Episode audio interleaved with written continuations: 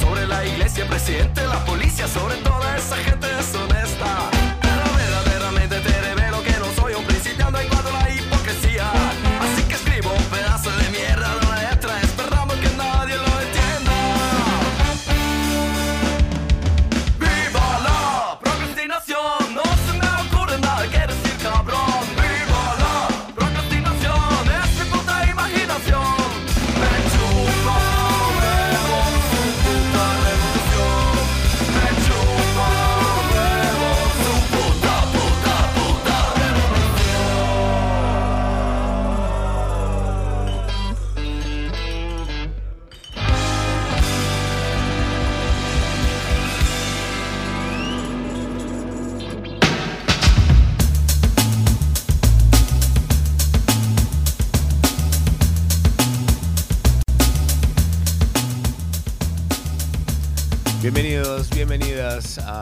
edición de Procrastinación Asistida. Yo soy Matsorama. Eh, y a pesar de tener una gorra puesta, alguien tiene la cabeza más grande que yo en esta radio. Me puse los auriculares. eh, acá me dictan que eh, Moira Mema, más cabezona que yo. El otro día me junté con amigos y me sorprendió enterarme eh, que soy el menos cabezón de todos cuando generalmente soy el más cabezón de todos. Soy muy cabezón, soy muy cabezón. Pero aparentemente ya no. Soy como Grego Rosselló, que una vez me dijeron, ¿te diste cuenta qué chiquito tiene la cabeza Grego Rosselló comparado con el cuerpo? y de ahí en más no lo pude no ver. Eh, le mandamos un beso a Grego, que debe estar tomando Fernet consigo mismo. Eh, bienvenidos, soy Matsorama, esto es Procrastinación Asistida. Es un programa que sucede los jueves de 8 a 9 de la noche aproximadamente. eh, por acá, por Nacional Rock. Una radio que creo que lo de rock es como irónico. Porque muy pocas veces se pasa rock en esta radio, me di cuenta. Eh, no sé si ustedes serán de escuchar la radio todo el día, pero yo creo que si yo fuera de la gente que pone una radio, que en su título dice un género musical, estaría como esperando que se ponga ese género, ¿no? Pero creo que también el rock hoy por hoy es como una actitud, más que, que, mm, que un género musical. Incluso así es, me parece irónico, porque somos todos cero, somos medio K-popers, viste, hay unas cosas, hay un poco de todo. Pero el rock, mm, ¿qué es el rock hoy, no? Una campera de cuero con agujeros y olor a naftalina, sería eso. Eh, pero bueno, no te, no te voy a decir que no me gusta, yo soy un fanático del rock and roll. Del rock and roll más que nada, no del rock eh, así a, a secas, porque sé que el rock a secas es medio como como esa sensación previa a un dolor de muelas. Es raro. Es, un lugar medio hostil, tal vez. Eh, pero bueno, acá estamos haciendo procrastinación, que básicamente para los que no tengan idea, quizás se han subido por primera vez hoy a la procrastineta, es encontrarle quizás eh, un uso a ese tiempo que no tenés para divertirte y disfrutarlo, en vez de estar padeciéndolo. En vez de estar haciendo eso que tenés que hacer, estás ahí haciendo otra cosa, pelotudeando. Perder el tiempo.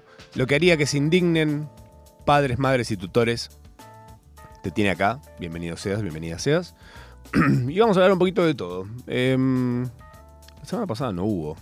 Me estoy dando cuenta ahora. Eh, no hubo programa, porque hubo paro. eh, acá en la radio. Pero acá estamos de vuelta y tengo un montón de cosas anotadas que fui procrastinando, porque básicamente la forma en la que yo armo este programa es procrastinando. O sea, capitalizo hasta eso, me parece muy bien. Eh, le saco jugo hasta la cáscara. Y tengo un montón de cosas para compartir con ustedes en el día de hoy. Muy variaditas, muy variaditas. Vamos a hablar de cosas divertidas y cosas no divertidas, cosas felices y cosas no tan felices. Así que prepárense, porque estamos acá un rato más. Es un toque. Cuando te queda cuenta ya me estoy yendo. Eh, vi Vi varias cosas últimamente. Estoy muy de ver cosas. Estoy mm, terminando unos laburos que requieren que esté mucho en la computadora. Y yo lo que hago es me pongo la computadora encima, en el sillón y me pongo frente a la tele. Entonces tengo la tele de fondo. Yo venía mirando como una especie de... mm, No mirando. Lo tenía de fondo. Como... Ya lo vi. Como ya lo vi. Y como es algo, es donde no pasa nada. em, yo dije, bueno, lo pongo de fondo mientras laburo, no me distrae. Y avancé un montón, realmente. Con Gran Hermano, Argentina. Que ya terminó. pero está en Pluto TV. eh, hay un canal que lo sigue dando como si estuvieran en vivo. O sea, apenas terminó Gran Hermano, eh, empezaron a dar de corrido todas las galas. Eh, y están dando todas las galas de corrido en Pluto TV. Y también está On Demand y demás. Em, lo puse de fondo y realmente mi, pro- mi productividad eh, se fue por las nubes.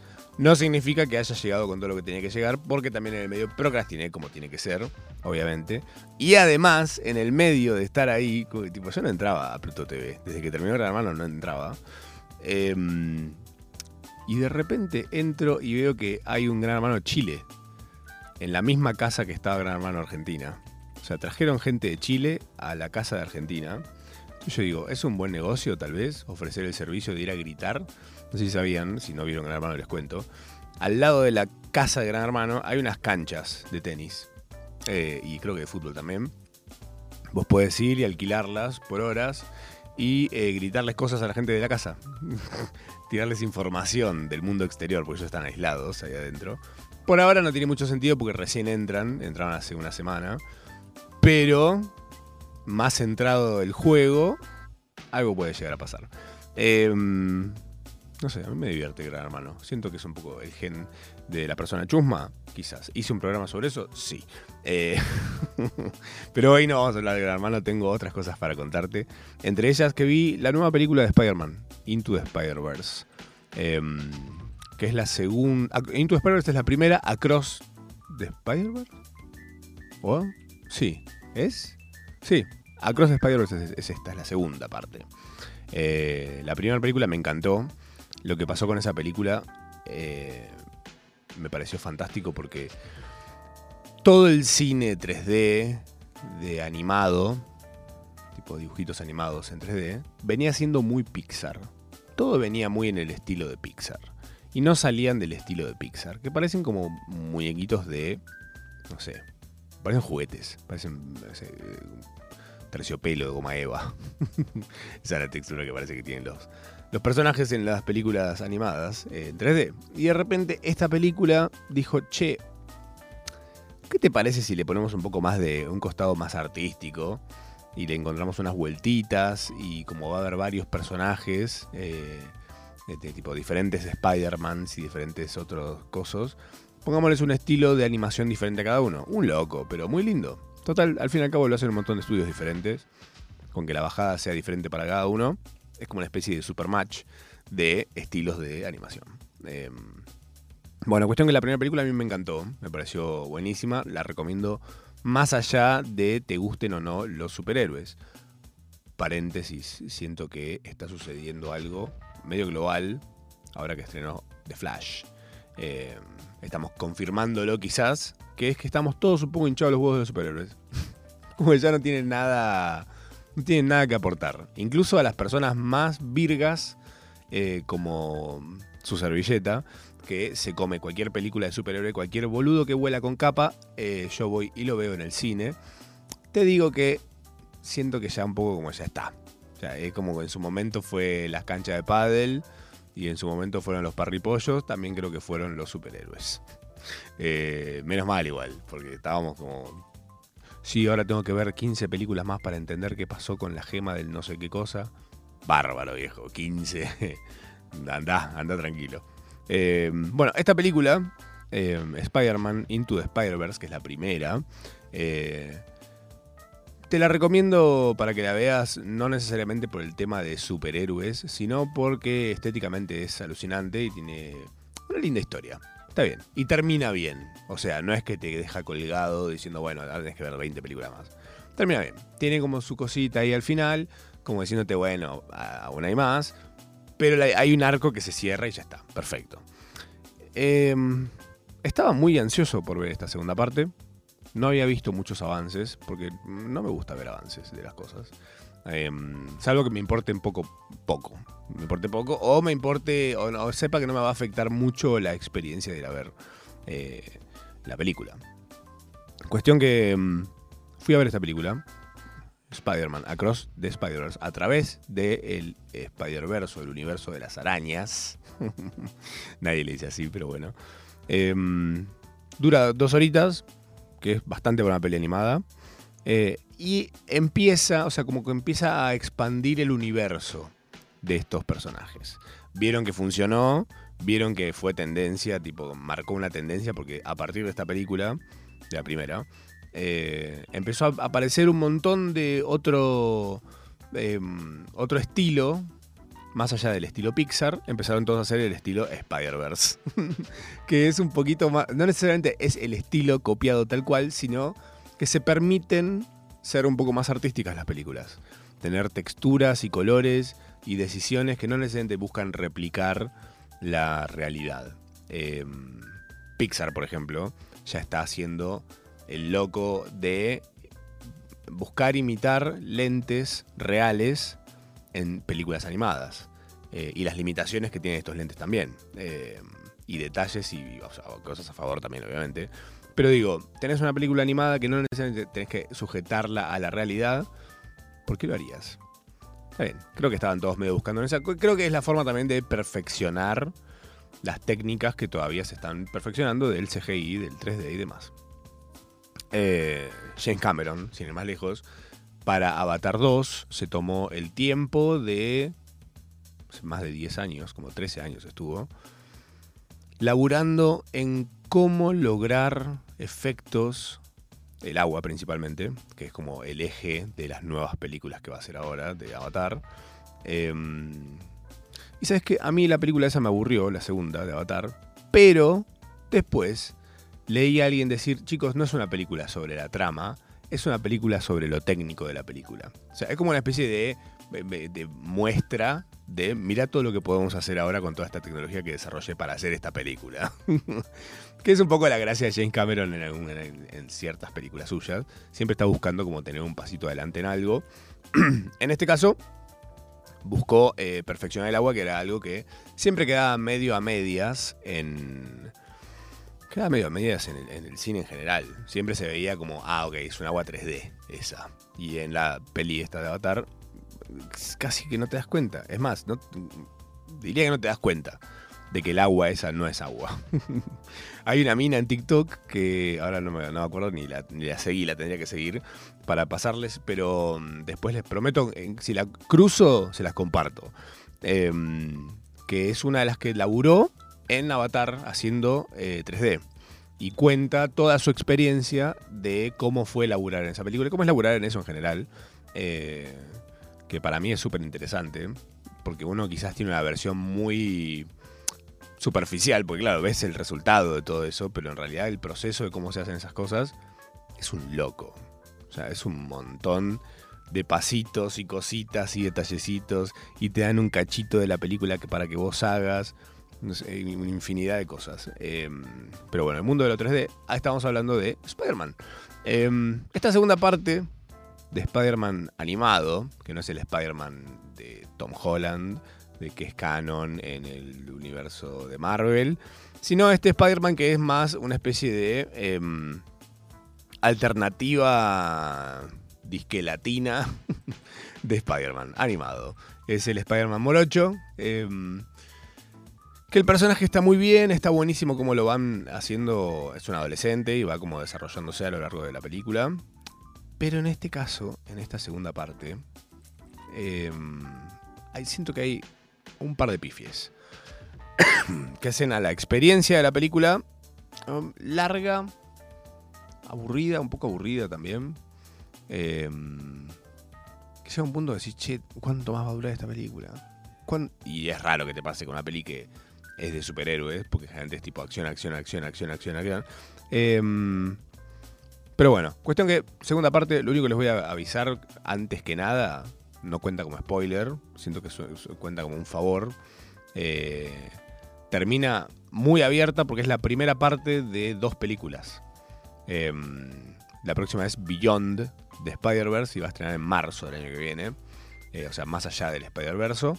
Y bueno, la película crece, crece, crece, crece hasta un punto en el que de repente dice, bueno, nos vemos en marzo, como cuando llevas matemáticas.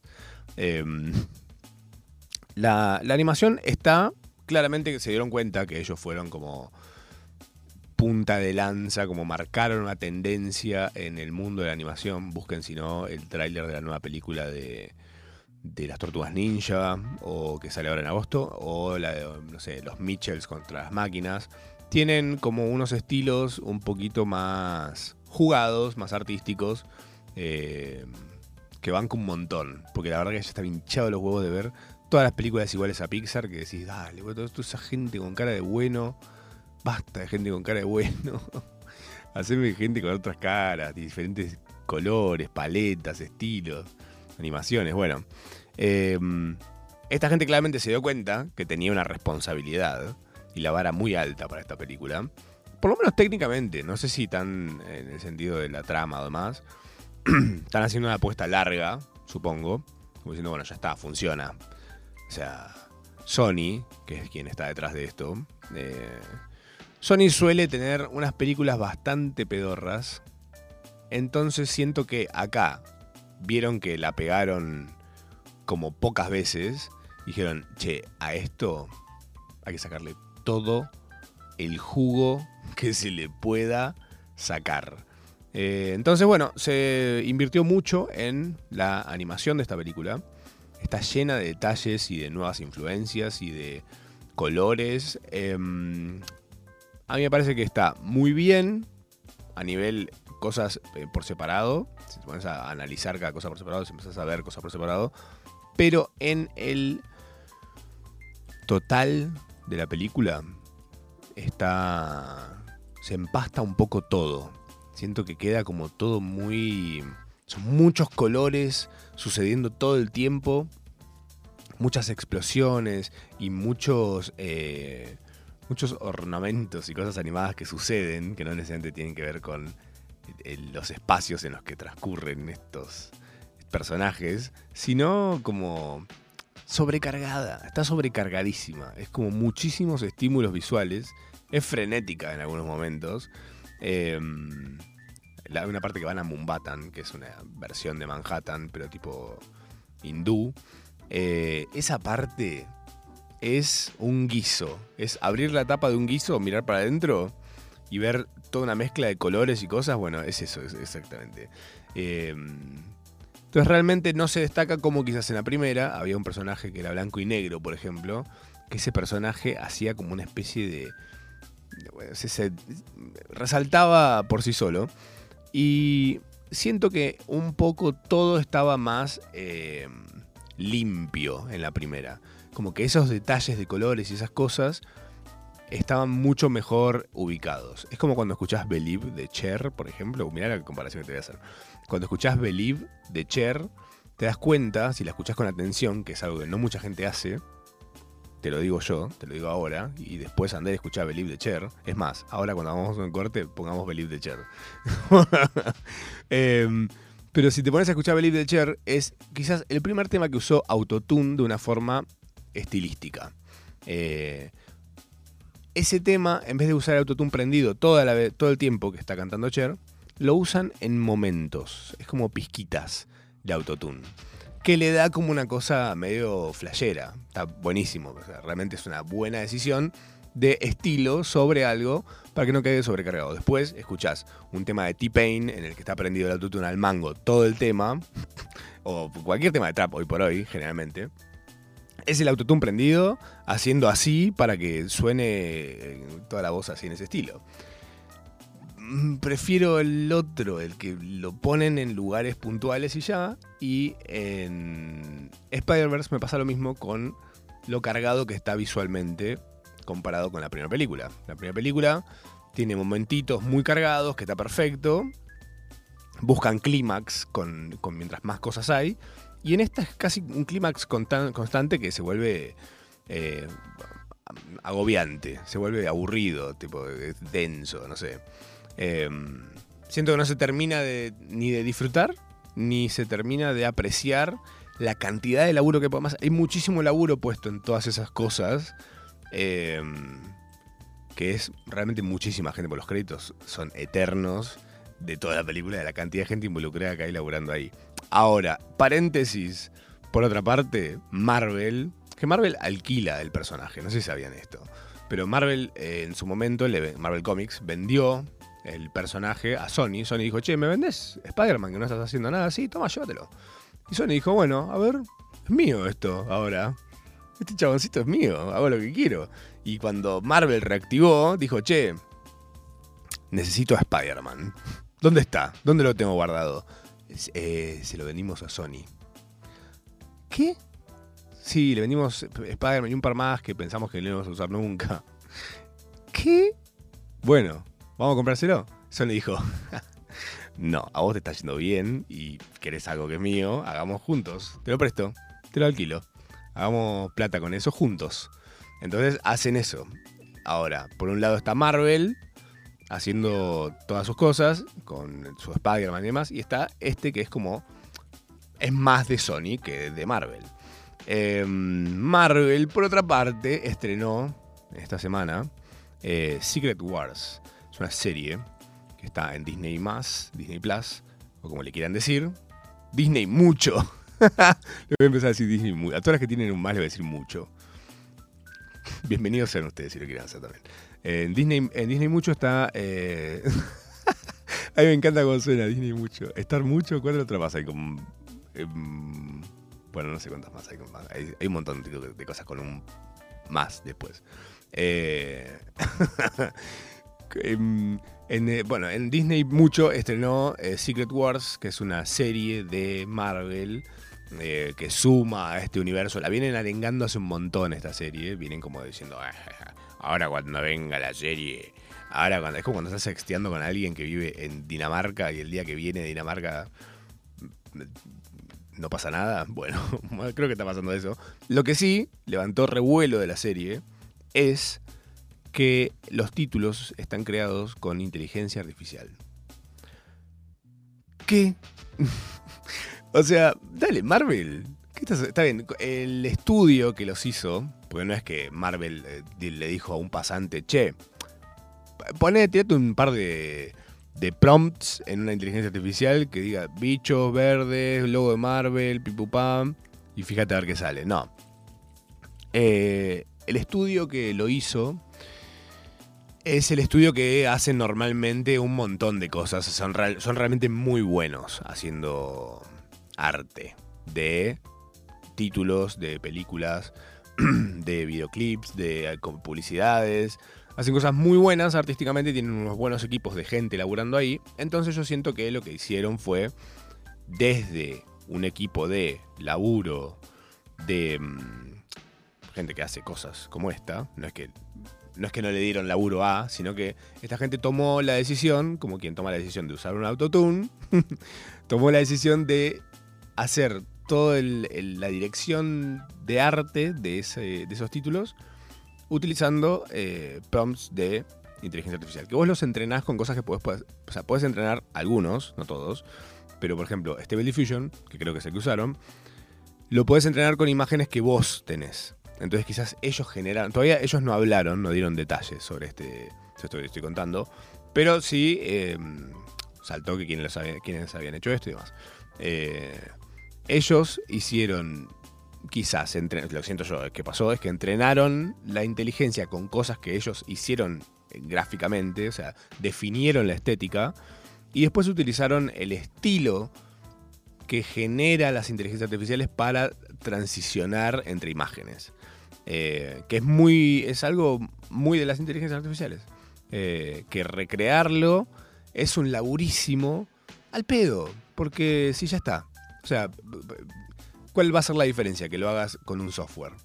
Si realmente va a haber todo un equipo de gente laburándolo, no es que pusieron un X a que diga, tirame chaboncitos verdes en la intro que dure un minuto. Y te hace un video y ya está. No. Sale esto, básicamente. Em, después, otra cosa que no me gustó, saliendo volviendo a Spider-Man, para cerrar un poco por ahí. em, no me gustó que ahondaron en algunos. La estiraron. O sea, podría haber sido una sola película. Larga, capaz. Esta primera parte y la segunda parte, que es la que va a salir en marzo. Podría haber sido una sola película.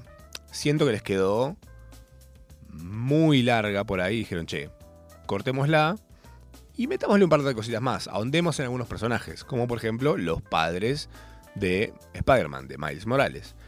Eh, la madre en la primera película había sido simpática, tenía como sus momentitos así de la madre es recontra latina, entonces tiene como momentitos así como pizquitas de ay qué chistosa que es la mamá. Pero de repente es una rompehuevos en esta película que te dan unas ganas de llamar a tu mamá y decirle, cállate. Y tu, tu hija va a decir, ¿qué? Perdón, estoy viendo una película en que la madre es insoportable y, fue, no sé, estoy inmerso en este mundo. Deja de drogarte y te corta. Bueno, eh, básicamente el personaje es insufrible y se destaca Spider-Gwen, que es la Spider-Man, que es amiga, se hace amiga de Spider-Man en la primera película. Eh, su personaje de repente creció un montón y te dan, de repente tenés más ganas de ver qué está haciendo ella. Como de repente estás viendo que está él haciendo ahí con los padres, no sé qué, decís, che, ¿y Gwen? ¿En qué anda? ¿En qué anda la Gwencita? la Gwencita. Y el villano, el villano lo presentan de la forma más creativa que vi hasta ahora en una película de superhéroes. Es un personaje muy, muy original. ¿Sabes a quién me hizo acordar? A, al hombre del cable, Cable Guy, de Jim Carrey, dirigida por Ben Stiller. Que los Simpsons osaron decir que había sido mala. Sos los Simpsons. Mirá cómo te volvió el karma. Tuviste 25 años de malas temporadas. ¡Qué peliculón! No sé si vieron el tipo del cable, pero es un peliculón. De lo mejor de Jim Carrey, de lo mejor de Ben Stiller. Comeme los dos huevos, los Simpson. Es buenísima. No sé ni qué, qué- qué estabas mirando. ¿Quién, ¿Quién escribió eso? Es más, voy a buscar. Es más, vamos a poner una canción. Y cuando volvamos, yo te voy a decir quién escribió esa estupidez en un episodio de Los Simpsons. Y sabes qué? Me parece que quiero que escuchemos Believe de Cher. La tenemos por ahí. no me están dando ni bola de control. Puedo, puedo estar prendiendo fuego en la radio. Están tipo como diciendo, ay, que se calle por favor este pesado. Si Cable Guy es malísima esa película. ¿Están todos de acuerdo o no están de acuerdo? Eh, ahora la- termina hoy y la vemos. Todos juntos. La escena- cualquier cosa me están diciendo. Bueno, nos vemos en un ratito. En instantes. Acá estaremos. Creyendo en Cher. Brighten my night with your day. Brighten your night with my day, too.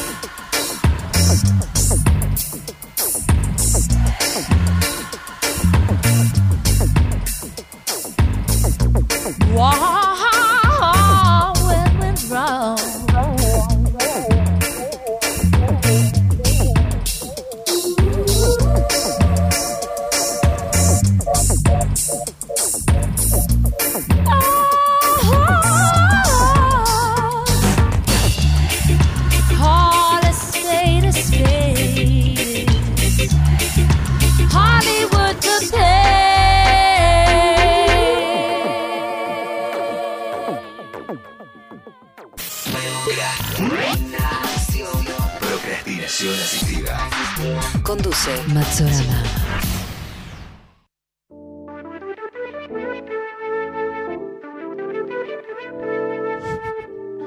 Sonaba Believe the Chair.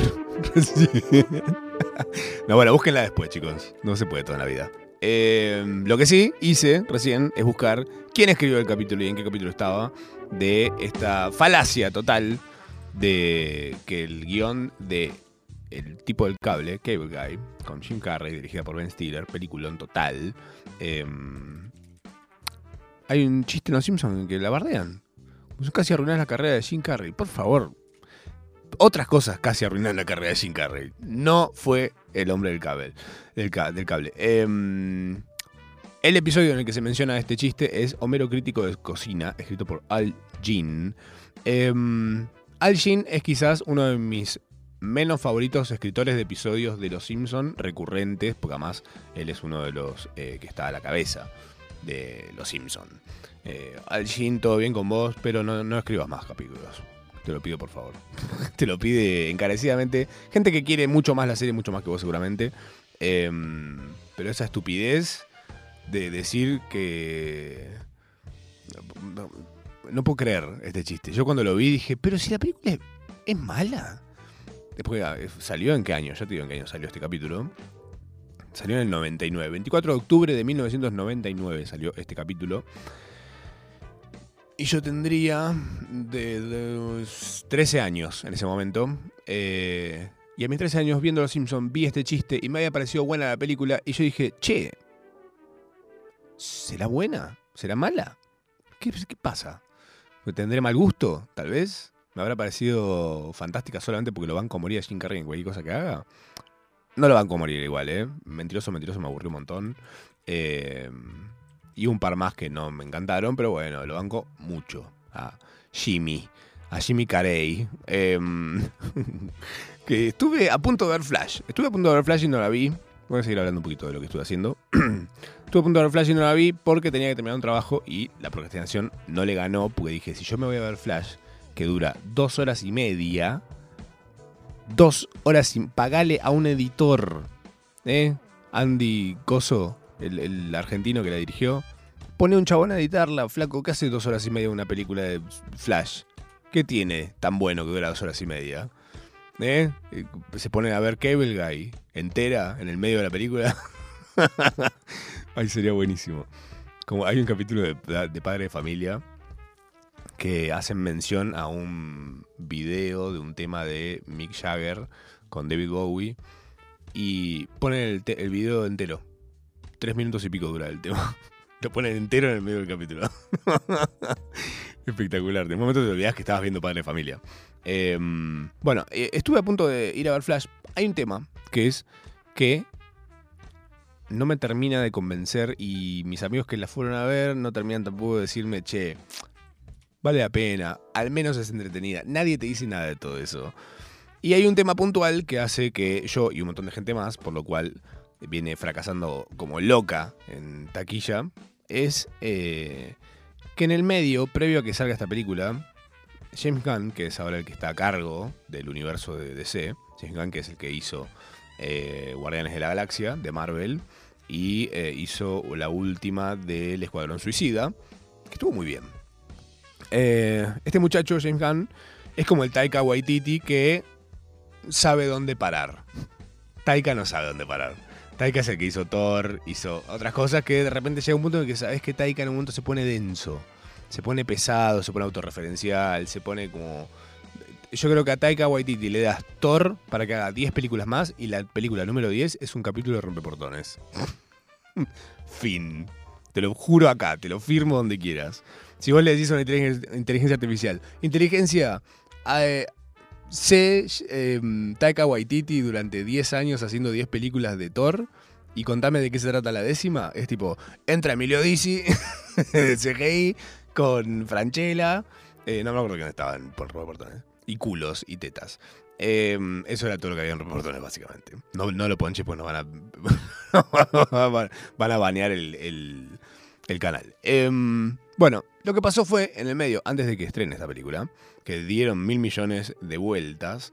Eh, James Gunn salió, salió a decir, che, el universo que estábamos armando a partir de la Liga de la Justicia de Zack Snyder no va más. Vamos a hacer un reboot. Va a empezar de nuevo. Va a ser como ricos y famosos. Eh, va a empezar de nuevo, entonces como queda sin efecto esta película, o sea, esta, película va hacia la nada. Al, al- al igual que la segunda de Aquaman que está por estrenar y va a estrenar ahora, no sé, La Sirenita, algo de eso. Eh, me lo confundo, Aquaman me lo confundo con La Sirenita. Em, todas esas estaban como yendo hacia la nada. Es el cohete que va al sol de DC. Que DC es básicamente un cohete más grande que va al sol, pero adentro hay más cohetes que van al sol también. y ellos creen que no, pero sí. Em, eso es lo que anunciaron, que a partir de 2025 el universo DC empieza desde otro lugar, desde cero, con otras ganas y otro... Y, es- le cambian el skin para mí, que cree que te diga. Pero bueno, ni Henry Cavill va a seguir haciendo de Superman, ni Ben Affleck va a seguir haciendo de Batman.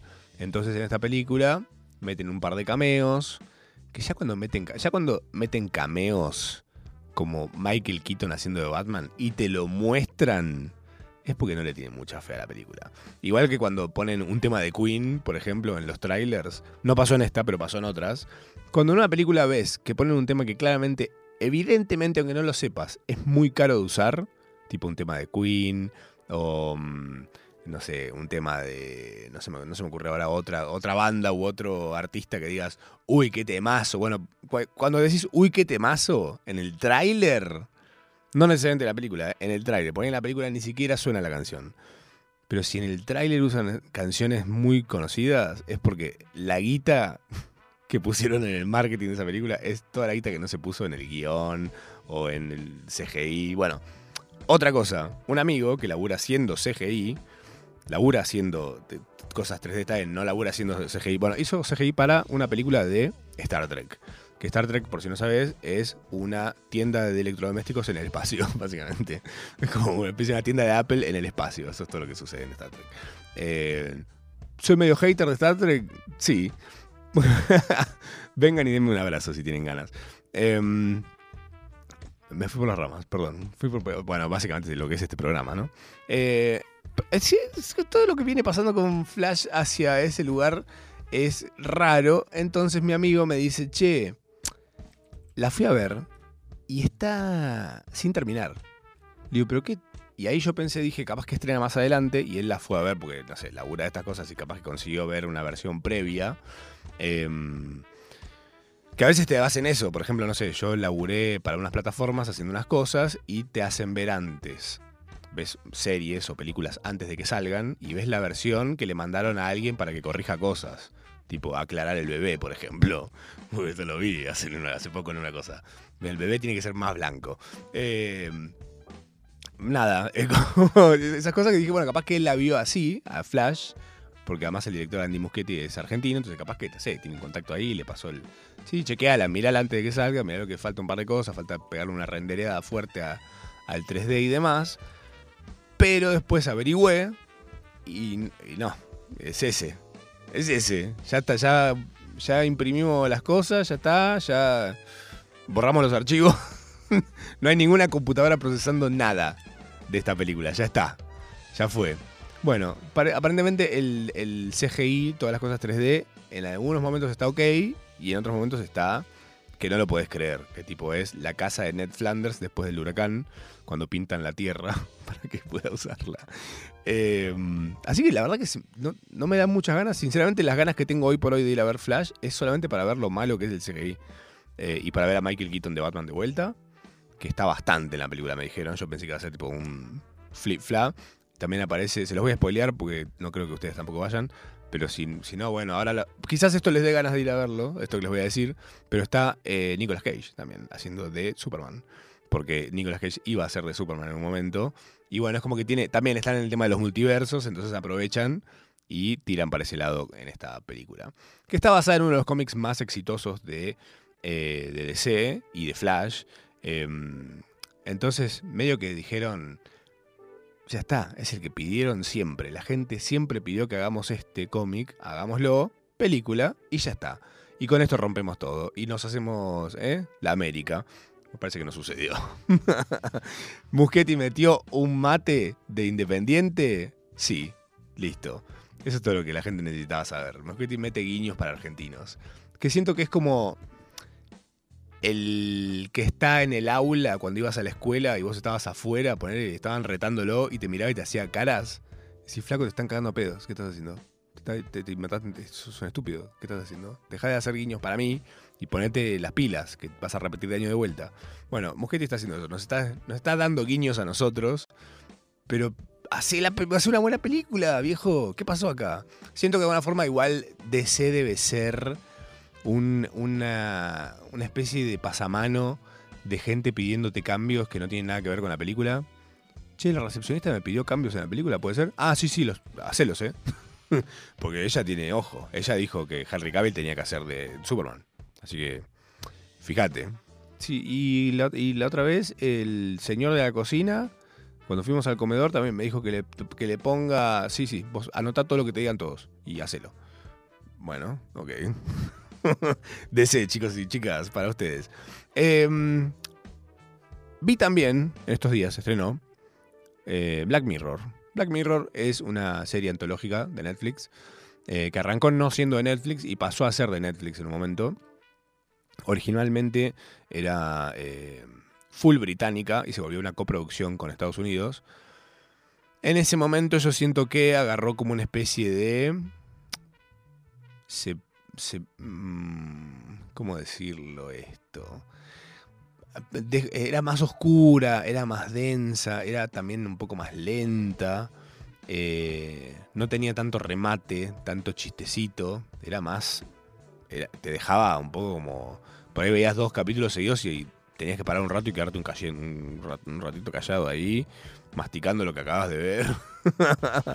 Porque era un montón, era re intenso. Y cuando la empezaban a hacer junto con los Yankees, em, siento que de alguna forma la edulcoraron, está como más suavecita, está como más digerible, la puedes ver en familia, genera debates de ascensor.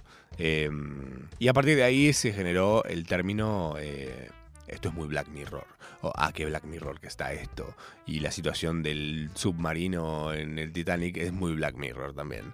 Eh, cualquier cosa que tenga un, que se cargue o que tenga eh, eh, un enchufe, y sucede algo malo en torno a eso, muy Black Mirror.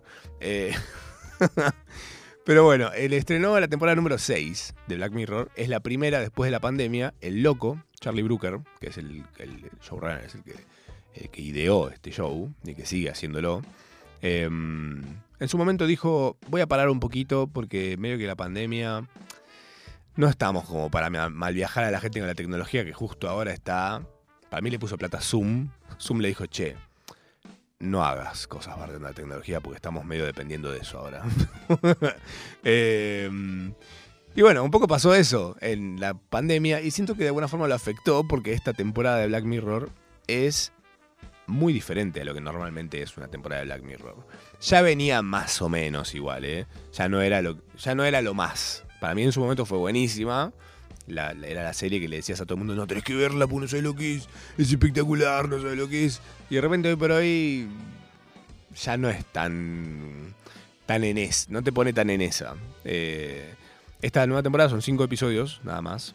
Eh, y el tipo lo que hizo fue buscar, primero que nada, durante todos estos años en el que no estuvo haciendo Black Mirror, la gente que se lo cruzaba le decía, es obvio esto, ¿no? Igual, eh, tenés que hacer un capítulo sobre ChatGPT, tenés que hacer un capítulo sobre no sé qué cosa. Te- O sea, todo lo que venía pasando, cualquier cosa que aparecía de la tecnología, al tipo le quemaban los huevos, iba al supermercado, estaba en la fila del súper, y le decían, ¿sabes que tenés que hacer un capítulo sobre los cajeros del supermercado que autoservicio del coso? Y el tipo le ha dicho, no, no le voy a dar el gusto a nadie. Porque eso es muy común también en el mundo de los artistas. Cuando alguien te viene a decir que hagas algo puntual, que por ahí sí lo habías pensado, ¿eh? Pero si te lo dice otro, decís, no, no lo voy a hacer porque cuando lo haga va a salir a decir que me lo dijo. Y no le quiero dar el crédito. O sea, quiero hacer cosas que se me ocurran a mí, no que se le ocurran a Tito, el del del súper. Eh, entonces el tipo dijo, bueno, voy a buscar que Black Mirror sea como que el nuevo eje para él de Black Mirror es inesperado. Lo inesperado. te vas a encontrar con algo que no te esperás. Y sí, te encontrás con algo que no esperás. Pero cuando vos vas a buscar algo que esperás a Black Mirror, porque decís necesito ver algo que sea muy Black Mirror, y te digo que prefiero que le hagas caso a Tito, el del supermercado, en vez de hacerme cinco capítulos que no tienen casi nada que ver con Black Mirror. Que es como esta cosa medio de lo distópico, de un futuro, que no se sabe si es muy lejano, muy cercano, en un universo paralelo. Eh, estos cinco episodios suceden en diferentes décadas, eh, la mayoría hacia atrás, o sea, la década del 90, la de los 80, la de los 70, la de los 60. ¿No? ¿Y ¿No te has dado cuenta? Bueno, ahora te das cuenta. Eh, todo sucede hacia atrás y en todos hay como una em, búsqueda de qué es lo que te causa esa sensación de incomodidad que no necesariamente tiene que ver con la, con la tecnología. Em, entonces busco, por ejemplo, en la que es en la década del 60, eh, justamente esta, la de Aaron Paul, em, que es, em, ¿cómo se llama? Más allá del mar, se llama ese episodio, que es dos locos que se van al espacio a ver cómo le pega a la gente estar en el espacio. Esa es como la búsqueda. Es como si en los 60 eh, los mandaban a la luna, eh, decían, bueno, vean, mandemos gente al fondo del espacio, dos chabones al fondo del espacio, y veamos cómo, cómo les pega en la cabeza. A ver si vuelven loquitos, que no. Y toman una decisión rarísima, rarísima, que esto es lo Black Mirror del episodio. Ellos tienen como una especie de clon robótico en la Tierra que vive sus vidas, por ejemplo, eh, no sé, está todo el día en, una especie de, de- de silla del barbero, enchufados ahí, y de repente cuando ellos terminan de laburar en el espacio, se ponen en una camita y en esa camita se enchufan a ese robot réplica que tienen en, la Tierra, y ese robot réplica se levanta y vive la vida eh, de él normal. eh, con su familia, con su señora, van a comer, van al cine, la gente se los cruza por la calle y dicen, ah, a ver, ¿te puedo tocar, robot? ¿Te puedo tocar? Ay, sos muy real. Em, porque son exactamente lo mismo. Y yo digo, ¿por qué no mandaron a los robots al espacio y los tipos se quedan acá? Lo pensé y después lo pensé un poco más y dije, no, claro, tiene sentido, porque si vos estás acá tranquilo tomando mate y allá está el chabón que no sos vos en el espacio, no te pega igual estar en el, medio de la nada. O sea, ellos querían ver realmente si se volvía loquito uno de estos tipos o no. Em, la búsqueda era que se vuelvan locos, ¿viste? Nunca que, no sé, que desarrollen inteligencia súper super superior o andás a ver qué. Tipo, no, queremos ver cuál se vuelve loco primero. Hicimos una apuesta acá en la NASA.